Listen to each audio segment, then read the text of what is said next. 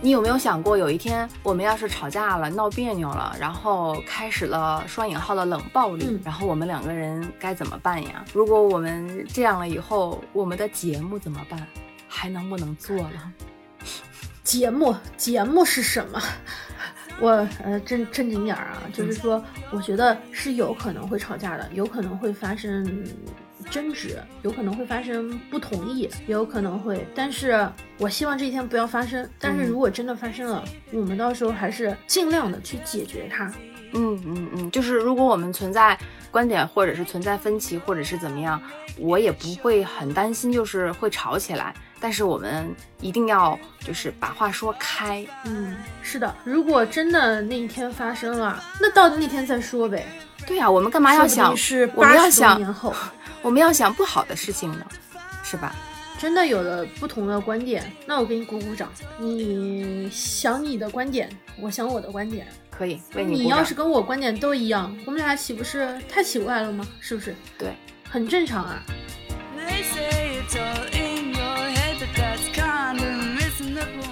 大家好，欢迎收听第十五期《现实肤浅》，今天是朋友，明天可能就不是了。我是别笑。我是 Iris，这是一档为相似的想法干杯，为不一样的观点鼓掌的播客，肤浅记录我们的日常所见和个人化感受。你可以在各大平台上搜索“现实肤浅”进行收听和订阅，订阅后可以第一时间收听节目。如果你喜欢我们的节目，别忘了在苹果播客给我们五星好评，或者在小宇宙上给我们留言。如果你愿意分享给朋友，我们在这边远程给您鞠躬啦！Hard to find. A good friend is hard to find.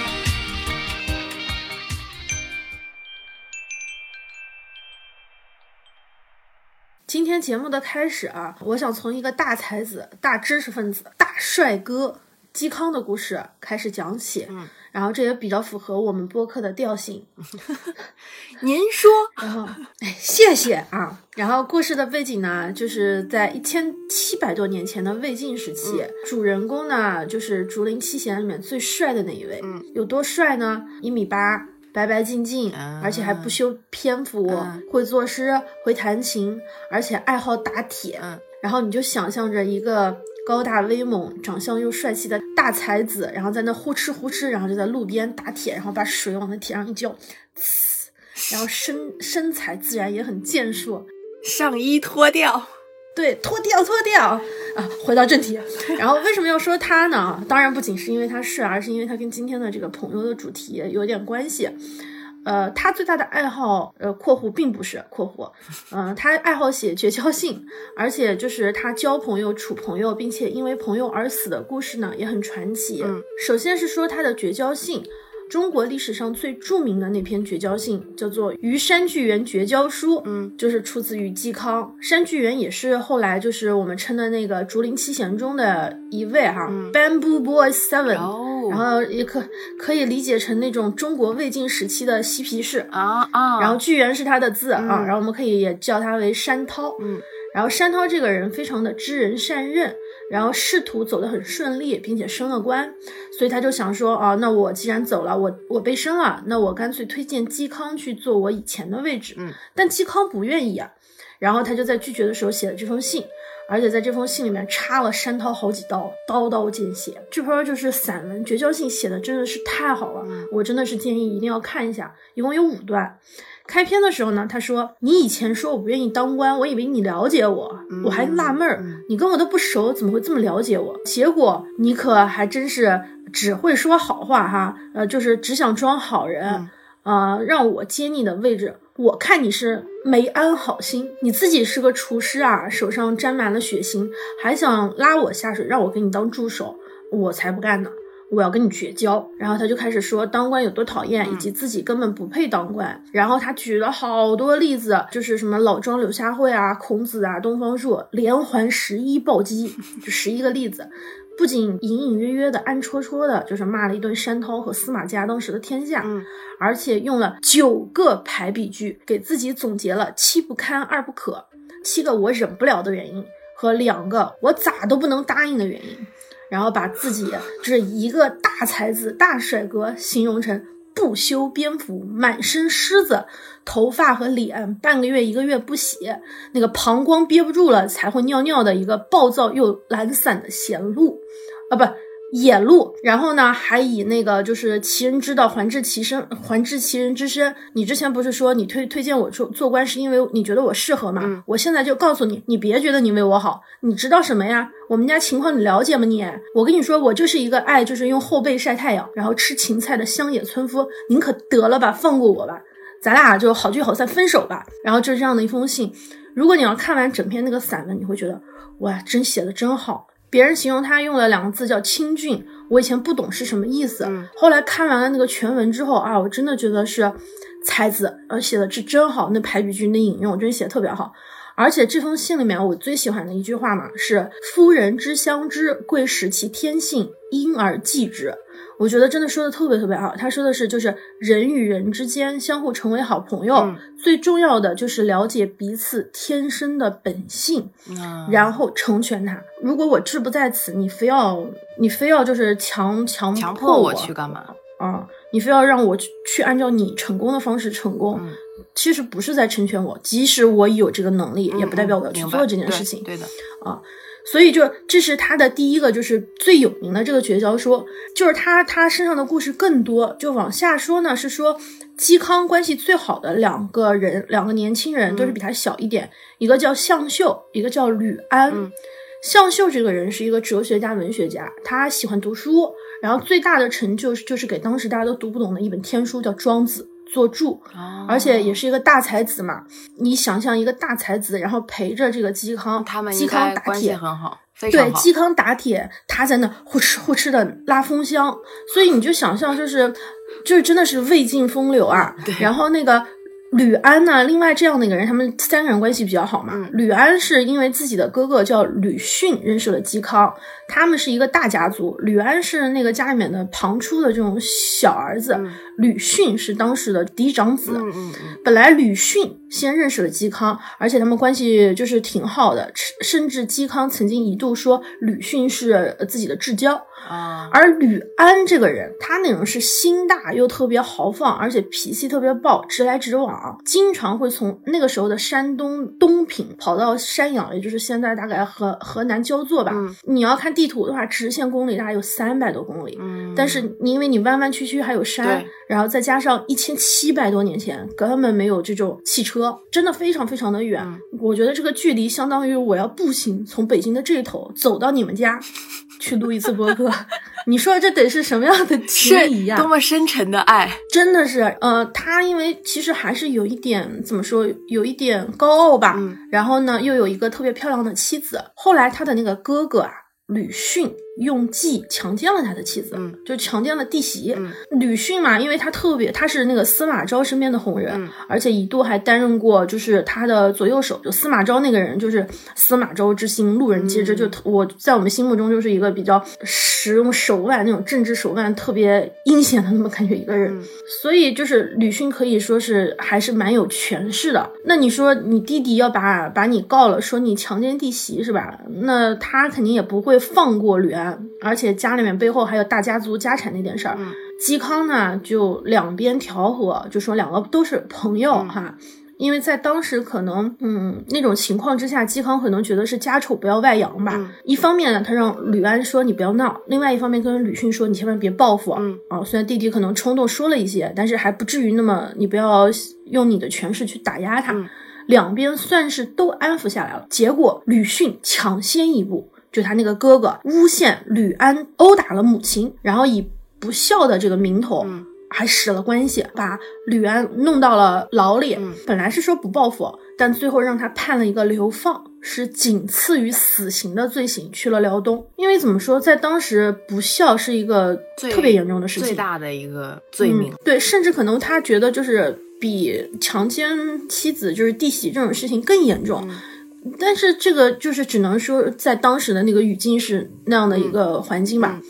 后来真的是把嵇康给气的呀，他又写了一封叫做《与吕长替绝交书》，然后这件事情嘛，也为他后来的就是被杀就是埋下了伏笔。所以你看啊，他已经写了两封非常有名的绝交书了。这个这个事情就说明，你想平衡朋友之间的关系，其实也不是很容易呢。啊！那吕安好好冤呀、彻头彻尾的受害者哎。对，但是呢，他后来也是因为他嵇康才就是死了，因为为什么呢？啊？因为当时有一个叫钟会啊嗯，他是那个司马昭底下，应该我觉得应该算是排名第一的谋士了。嗯然后他的父亲是原来的那个呃魏代魏朝的那个丞相钟繇，嗯是一个大书法家，非常有名。嗯嗯，这个钟会他非常想跟嵇康做朋友，因为嵇康就是像那种大 IP 哈，谁都想就是跟他跟他做朋友，嗯嗯嗯递个名片什么的。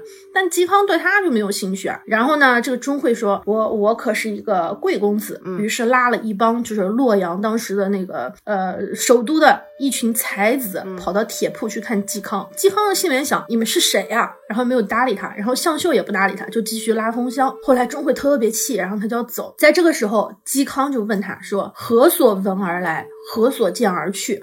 意思就是你听了什么你就过来，你见了什么你就走，就是不好好说话。就我我就我就问问你，嗯然后钟会说：“闻所闻而来，见所见而去。”我觉得也是不好好说话。我听了一些东西来看看，看到这个样子，哼，那我就走了呗。互互怼见所见而去。对，互怼。如果你拥有不了一个人，你就会毁掉他。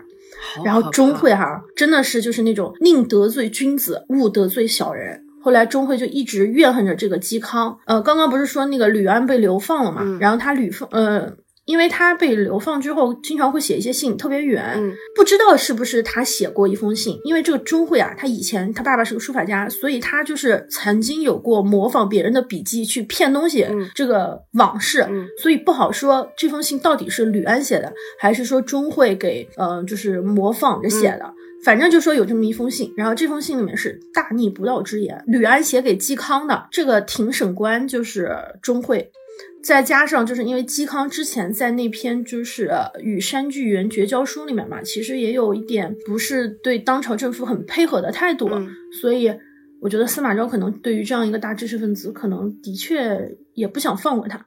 啊，比较忌惮所以最后对，所以最后嵇康就因为这件事情，就是本来是先被被捕入狱，然后被捕入狱之后，大概有三千多个学生吧，当时的文化人的影响力还挺大的，嗯三千多个人去到了他的那个呃，就说要拜他为师。嗯你想，皇帝怎么可能就是允许有这样的精神领袖呢？对，所以最后他就死了。然后嵇康死的时候才四十岁，他年轻时候最好的两个朋友吕安还还在流放嘛，嗯，还有像基本上也是也是相当于活不了了。嗯嗯然后这个向秀呢，是我最感慨的。他当时这件事情发生之后，他不知道应该怎么办。就是在那一年，他就是嵇康被被杀的那一年，嗯然后他放弃了以前的那种隐居的生活，嗯就是参加了当时的那个出仕的一个项目吧，嗯就去做官了。这个其实是一种姿态，就是表明其实我愿意和当局合作嘛。嗯嗯，然后可是他已经摆出了这样的投降的姿态，这个司马昭还是就觉得。就是想要羞辱他，问他说，就当着很多人问他说：“你不是要做隐士吗？那你干嘛要委屈你自己？”然后香秀就说：“他说，呃，古代最有名的隐士，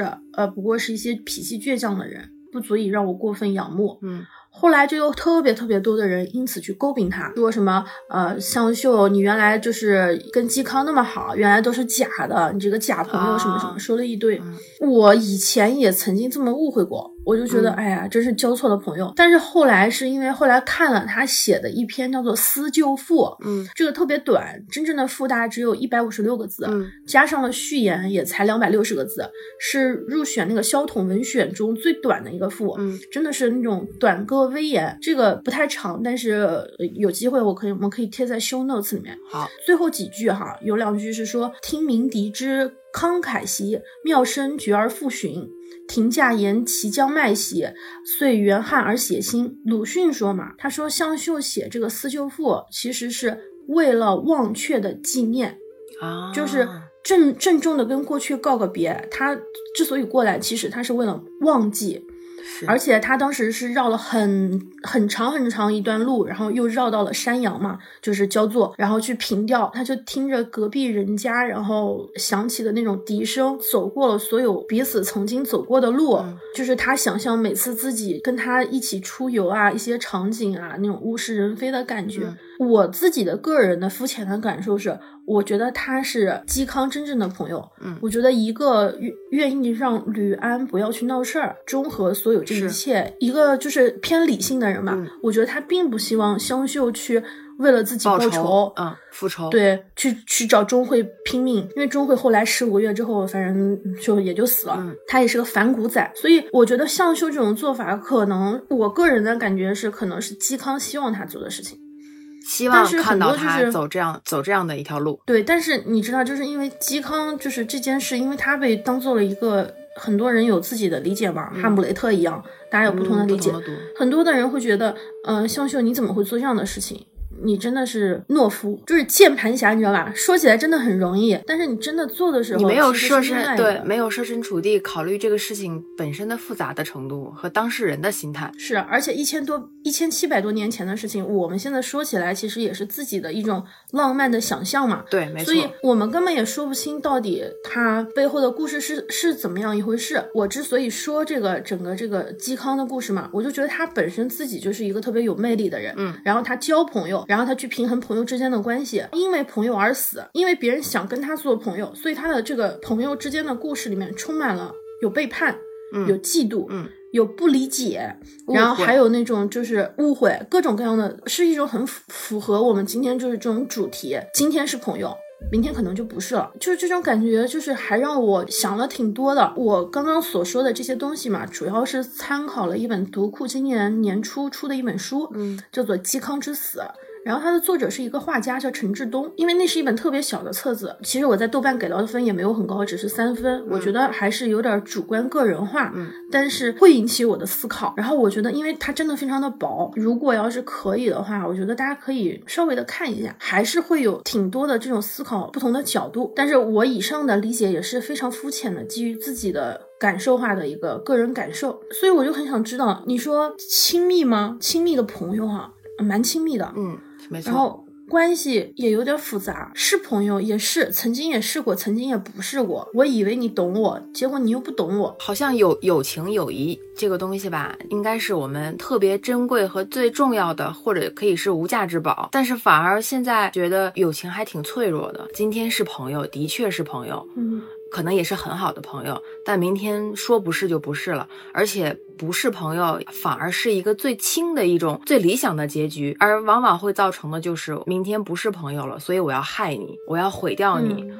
我要打倒你，呃，我们不是朋友，那我就要毁掉，就是让你消失掉，就这种这种是反而可能还是常态。我对友情嗯。或者是友谊或者是朋友之间的这种关系，也是常年比较困惑，因为我很在意朋友，所以我就 一直说有没有一个专业的人士能替我答疑解惑，帮我有吗 帮你是收咨询费吗？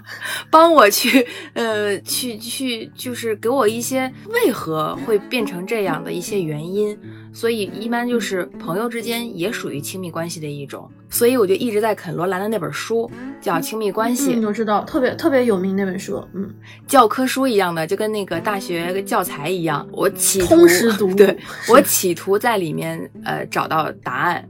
但是你嗯你人与人交往，然后你的这种人际关系，这其中的就是很复杂的事情，又不可能像数学一样有标准答案就好了。就我所有的嗯困惑，我所有的烦恼，哎，我有一个标准答案，告诉我怎么解决，又不可能。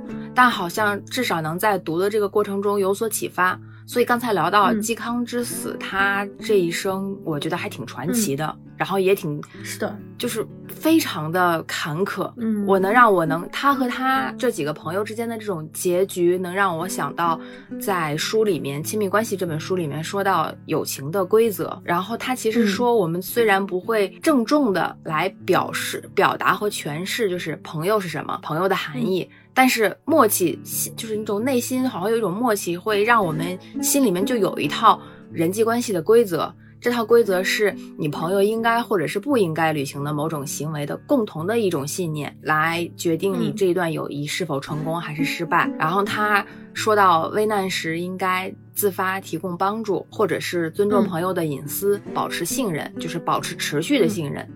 我觉得保持持续的信任很重要，决定你是否能够和他成为朋友。还说，当朋友不在场的时候，你能够代表对方。就像咱俩之前嗯在跟别人群聊的时候，你说你在忙，我可以代表你发表任何一切就是观观点和结论，代言人，对代言人，然后不在公开场合攻击彼此，啊，给予感情上的社会支持，然后交谈的时候要注视对方的眼睛，这是他给的一套嗯就是标准的规则吧。还有在一起要努力取悦，不嫉妒和批评彼此的关系，然后对我们各自彼此的朋友要保持宽容，然后时不时常经常分享成功的喜悦啊，请教比较私人的建议，但是呢，也不要一直唠叨不休。就是废话虽然是要说，建议是说不要持续持续的去唠叨，然后要经常和对方啊、呃开玩笑，或者是找乐子来逗对方开心吧。呃，像嗯你向朋友表达你私人的、你自己最真实的和私下的那种感受和一些困惑的嗯问题。呃，那当然最最最基本的原则就是 欠债必还，知恩图报。这个很重要。所以他在说这一套人际关系就是友情的规则。他说这套友情的规则，哦，说到嵇康和他的这几个朋友，其实完全就是没有履行这些里面的一些共同的信念，才会导致他和他朋友的结局和未来的走向。我是隐隐约约总会觉得，我和我朋友的相处嗯和我爱人和他朋友的相处不太一样，有点差异。嗯，就这种这种感觉也是，就是其实友情这种东西，因为亲情这个你没有办法选，然后爱人这个东西其实是比较单向的，嗯就是除非是开放关系，否则的话基本上是一对一的。嗯然后友情这件事情，其实它更加的自由一些，然后你可以随便选，你可以随便的解除这种关系，啊，甚至比工作与工作那种关系不一样的地方是，你甚至可以非目的性哈，并不是为了某一种实际的世俗的价值，嗯嗯只是觉得。也不在乎那种是不是，比如说在国贸上班的人和在国贸上班的人玩儿那种，嗯，对吧？对对对，即使我比如说我租房，呃，你住大别墅，嗯，也不一定会影响我们之间的关系。是的，是的，是的，不论它是什么样的一种情况，会让有人有一种感觉，就是好的朋友之间啊，嗯可能会是一种更平衡，至少是感受上更平衡。一旦其中的一个人会觉得失衡了，那这段关系就会，因为从很小很小的时候，我觉得我我也是那种会有一种就是啊，交朋友好难哦，为什么他今天又不睬我了？嗯嗯嗯，他不对他我我有哪个地方惹到他了？我是不是说什么话说的不对？然后有的时候自己也会就觉得哦，他说的那个话，我不想再跟他做朋友了，不跟你玩了，就是那种 特别我幼觉得小时候。经常会出现特别脆弱的友情关系。我我有一个我有一个朋友，以前我的可能十几二十年前了，嗯我的 QQ 的分组啊，就是有不同的分组，嗯就因为我没有把他拉到我的那个 S S S 级好友里，啊然后我我其实关系非常好，嗯但他特别生气，应该是我高中同学还是我大学同学，我已经忘了，他就不跟我说话了，然后我也气，我说我说啊，我说我这个其实是无意的。对我你知道吗？分组其实是很多很多很多年前你设置完了之后，你有时候就想不起来的一件事情。对对，并不代表是说你不在这里面，我就不把你当朋友。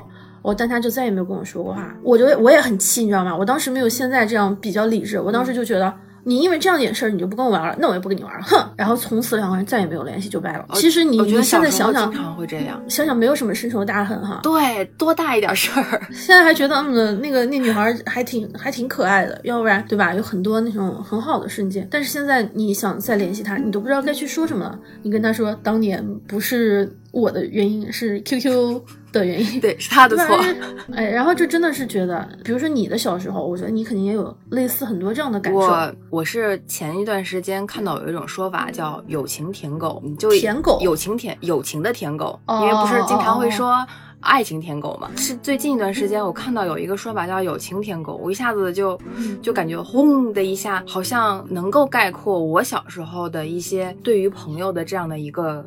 感感觉，我就觉得我小时候不会怎么、不会和同龄人怎么相处，或者是怎么更好的相处。就是我特别渴望朋友，我也非常珍惜朋友，但是同时我又特别害怕失去朋友。嗯我看到患得患失对我看到当时我认为我很好的朋友，他有他另外好的朋友的时候，嫉妒，太嫉妒了，那个时候是嫉妒，然后害怕，害怕失去他，害怕失去他。嗯，然后我就会拼命的、拼命过度的去维护我们之间的友情，让他好像就是嗯。你要觉得我对你好，你不要跟他玩，我你要跟我好对嗯你你我我才是你最好的朋友，这不就是一种舔狗式的行为？然后我就感觉可能是会给别人增加负担和误解，然后我就一直是单方面的付出比较多，单方面嗯付出，然后单方面讨好，就无头无脑的，你说什么都是对，只要你能跟我在一起，只要你能跟我一起去玩儿，如果你这一堂课。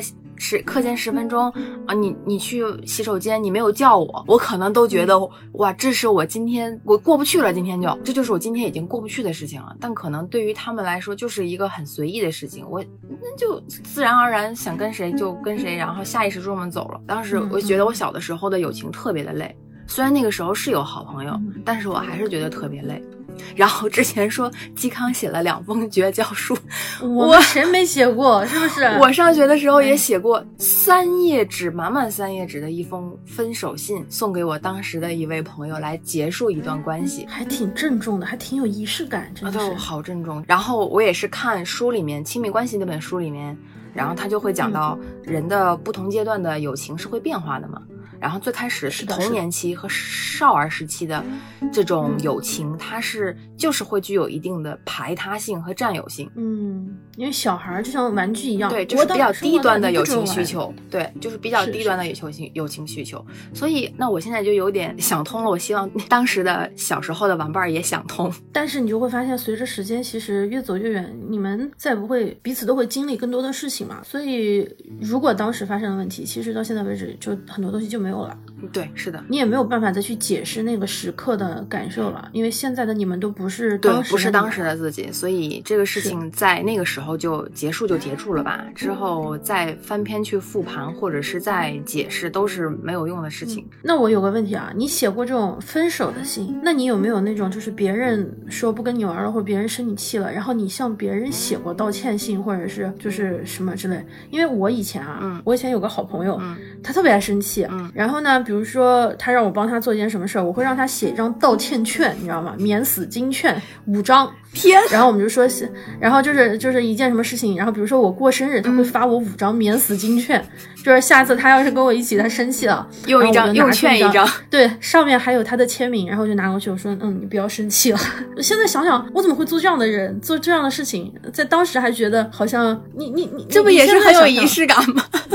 不是，你现在想想，假如我给你发一张发五张免死金券，嗯你现在会不会觉得我俩太不平等了，或者是太奇怪了？所以就还是在在那个时候就是很正常对的，，就是那个时候，因为你对友情太就是他就是你是我的，你是我的人，嗯。你你我甚至都不知道。我做对我甚至我都不知道做做了什么。你不生你生气了，我就要用免死金券。Oh my god！我对友情中中间很困惑的一点就是有我的问题，也有可能嗯也有对嗯方的问题。我希望在有问题的时候，你能告诉我我有什么问题。嗯，我小时候、或者是童年时期、儿童时期、中学时代的友情，总是那种莫名其妙。我不知道哪里谁做错了，然后出现的友情的误会，特别让我困扰。是他就是忽然之间就不搭理你了，对，或者把你要所有的告诉我，联系方式都比如说删了。你你告诉我是是我哪一个无意识的动作，或者是是嗯某一次我可能没有反应过来失约了或者怎么样，你告诉我，我下次注意这个事情不就可以避免了吗？但是那个时候的生气总是无缘无故的，对，而且那个时候吧，会经常有一种别人说你说了什么，嗯，或者是说别人说你说了他什么，就是你你都不知道发生了什么，其实你不知道，是经过第三方、第四方、第五方，或者是甚至是。哎，谁谁谁说过你一件什么事儿，然后他就气，他也不来跟你沟通，对然后对就是不沟通就给你判了一个刑，呃，判了一个刑期，然后还还还不允许你自我就是辩解，对，就他就你就要等等着，或者是你要做什么。我都不知道该做什么，然后就要去等着对方的这个这一股气消掉，或者是这一股这一股火灭掉，或者这个事情过去，然后就突然间又好了。我对我好的也很好的也很快，嗯，但是这样的事情来回来回反反复复，其实是很累的。所以当时那封信，我也是基于这个原因就写出来了。我真的好累。嗯拉倒吧，就是干脆轻松一点嘛。我们觉得可能没有太大的问题，但是也也就不这样了，就我们之间就不要这样。朋友其实不太好，就是现在想啊，尤其是这几年，觉得朋友其实是不太好找到的。你要想找到一个好朋友，越来越难。非常难，因为大家都有自己的生活、自己的价值观，你还要去维护，也不能说维护，就是说，我觉得是管理吧是要维护的。就是对，还是要管理，还是要，你可能也会觉得不对哈，但是这就是因为不对，所以你们俩才是两个人呀。对，如果你们什么都一样，那这个也会有点奇怪了。你在中学的时候，你跟朋友吵过架吗？就是吵起来那种。吵吵吼私教，但我现在想不起来为啥了，但是应该是应该是有过非常激烈的冲突的，啊肯定有过。嗯我上中学的时候没有，我觉得我上中学的时候实在是太，就是我我现在特别反感上学时候的我，就是上中学时候的我。然后等到我就是就是太可能也没有个人个人魅力也没有啊，维护友情也维护的不是特别好，然后又自己脾气又很又很温和，也吵不起来。嗯然后也解决不了，就是什么能力都没有，就是好，我觉得也没有多好，坏我也没有觉得多坏，特别特别的中庸。然后上上了大学之后，改变我很多的也也是从上了大学之后认识了当时在就是学校里的呃宿舍的朋友。嗯就是会慢慢有找到自我的那种感觉，就是上中学的时候完全没有自我，就是别人说什么就是什么，别人说什么我就是什么嗯嗯嗯。这种感觉，明显的能感受到自我的过程是是在上大学的时候，我和当时的朋友，大学朋友只吵过一次架，而且这个架不是说要吵的就是骂呀或者是攻击啊这种，但是确实是我大声吼出来的一的一次，也是因为一次就是学校里的要办什么演出，然后我们之前说好的一种形式，结果在演出当天没有弄成，变了。我会认为这个可能影响了演出的效果。然后当时我和另外一个朋友，但那个那个朋友是负责晚会的嘛，就是当时学校文艺部的，我就会跟他吵起来。我说这样做完全就是违背我们的初衷，根本就没有效果。我就真的就指着他这么吼。我说出来之后，我也有点儿就是是那 那一刻我有点懵，我就觉得自己怎么会变成这样？因为以前从来不这样。但是对方很冷静，对方就说啊，我理解你的想法，但是这个事情今天必须要把演出完成，完成之后我们再再找那个其中的原因和我告诉你这个事情为什么要变成这样的。然后我就觉得，如果吵起来的话，你吵起来，对方的态度或者是对方跟你吵起来，你的态度很重要，对于你们之后的关系的走向。所以当时这么一说完，也没有影响我们之间的我们之间的关系。第二天把这，个事情一说是两个人的事情。对，就是，嗯就真的就是你吵起来之后的事情，你基于对方的反应，我觉得很重要。你看我们，我们，我们到现在为止还没有吵过架。对，我那天问你，我说我们吵一架吧。我不想跟你吵架。对，然后我就懵了，我说我天呐，这个我们俩天天哈哈哈，然后结果我我要吵架，然后你说你不要跟我吵架，然后你你退赛了，就是然后至先是付今为止，遣队的吵架大赛就就破产了，怎么回事呢？就你想想，我们认识的时候，从我们认识到今天为止，在我的印象中，因为我算已经很敏感的人了，然后记忆力也记仇能力很很强，天蝎座对，很强天蝎。座就是我们没有吵过架，甚至连就是闹过别扭，或者是有过分歧都没有。上上上几周，你你给我发了一个什么一个新闻，然后我发了你，我们是针对某一个事件，然后进行了一下讨论。然后呢，我就说了有一种说法，是因为你说为什么现在有的人就是，比如说观点会特别对极偏激端，然后非非黑对，然后我就说了个，我说嗨，我说现在人的这种二极管的思维啊，然后嗯头脑。然后呢，你就回了我一个二极管，然后紧接着回了我一个嗯好，然后其嗯。就是这是我的原因啊，嗯。我的原因，我过分解读了。当时，但是当时我一看到你说这两条之后，我的那个鸡皮疙瘩就蹭你脑补的我的语气是，是你你你脑补的我的语气是，你说我是二极管，哼，行吧，好，我是这样的脑补的语气。对，但但我事实上呢是说，嗯，二极管，嗯，对，然后我可能就是当时想发发错了，或者是就是 想发那个我都不知我都不记得是我要发给别人，嗯，好是发给别人、嗯还是发给你，嗯但我当时想说的是二极管，嗯，这个说的还真对，二极管，嗯。对，就这种感觉，然后我就没有回你，然后我我就不知道我干嘛去了，然后唰唰唰唰唰来了好几条信息，然后你就开始解释这件事情，对，你你说我的那发生什么了？我在 我我在跟你解释，我说我是同意你观点的啊，我要跟你说一下，我是同意你观点的。我说的二极管是说那些啊那些你刚刚说的那个你困惑的事情，对对对我说那些那些人可能是二极管的一种思维。然后我说天呐，我说友情这么脆弱吗？要一定要这么小心翼翼的去维护吗？就包括像微信的这种对话方式、语气、语调，对好像有的时候特别容易被解读，就是你还要阅读这样的空气。我很喜我很喜欢我们的模式，就是我们没有吵过架，没有闹过别扭，没有出现过分歧，我觉得这样特别好。但是我隐隐约约又觉得这个是不是过于完美了？就是人怎么可能永远不吵架呢？对，然后你给我发完了，嗯我觉得不会。但是你给我发完了之后，你说什么？我不是针对你，我是同意你的观点。然后你解释了一堆嘛。嗯然后我我我刚刚翻了一下，我说的是冒犯了，冒犯了。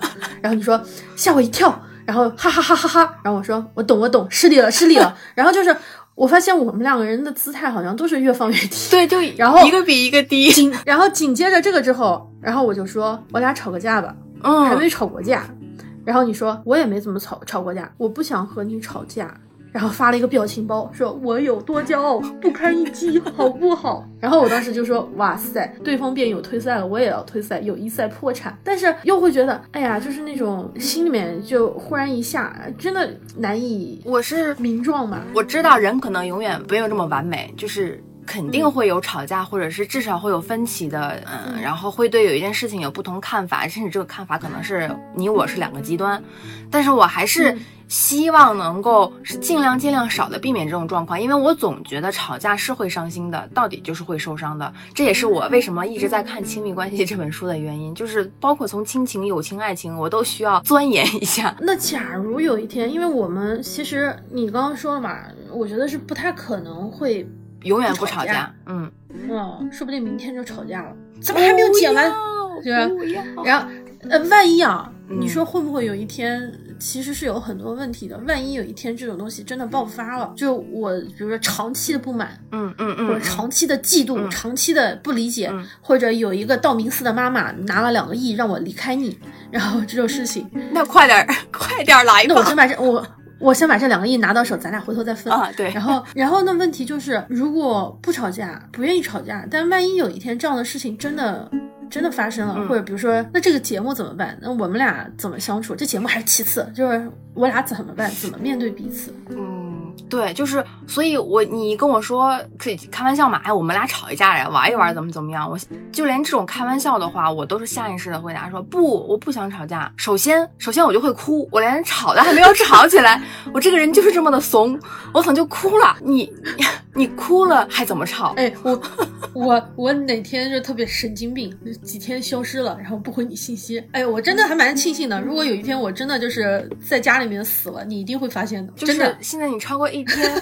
不不不，呸呸呸，就是你超过一天没有我要是不回复你你会觉得不对的然后或者是是我和其他的朋友有对，几天没有联系，我会觉得很奇怪，不正常。对。但是其实上，很多时候这种情况应该是对方真的很忙，然后我们不需要天天刻意的去维护，刻意维护，就是友情需要经营和维护，但是不需要刻意的去那样。所以我总觉得就是我想多了，然后我就一直包括。很多嗯，什么平台上我也会给自己有签名，或者是有自己给自己暗示和心理安慰，就是说嗯我可能太高度敏感了，我我嗯不要给对方造成这种负担，就是你你一两天没有联系我，然后我别的朋友一两天没有联系我，两三天没有联系我，是不是我的问题？他是不是我怎么了？我我是不是说错什么了？然后他这两天没有联，哎，但是我啊关键是好累，你爱人一两天不联系你也很奇怪，是不是？对，必须每天都要有联系。至少如果今天你很忙，你要在比如说很早的时候，就是这一天的刚开始，或者这一天的结束零点前，你要告诉我一声，嗯，你只要一句话就可以。哎，友情好脆弱呀。唉，友情好需要小心翼翼啊。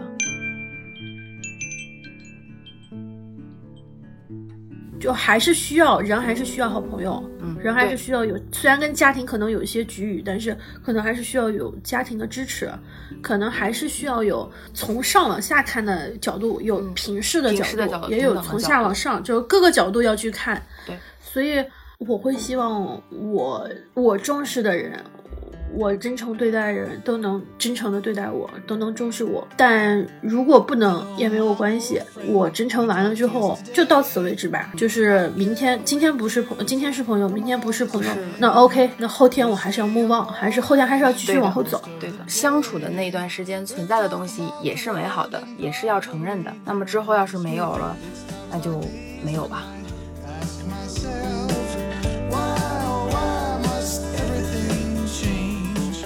今日份肤浅到此暂停，相信还有很多值得我们探讨的角度和方向。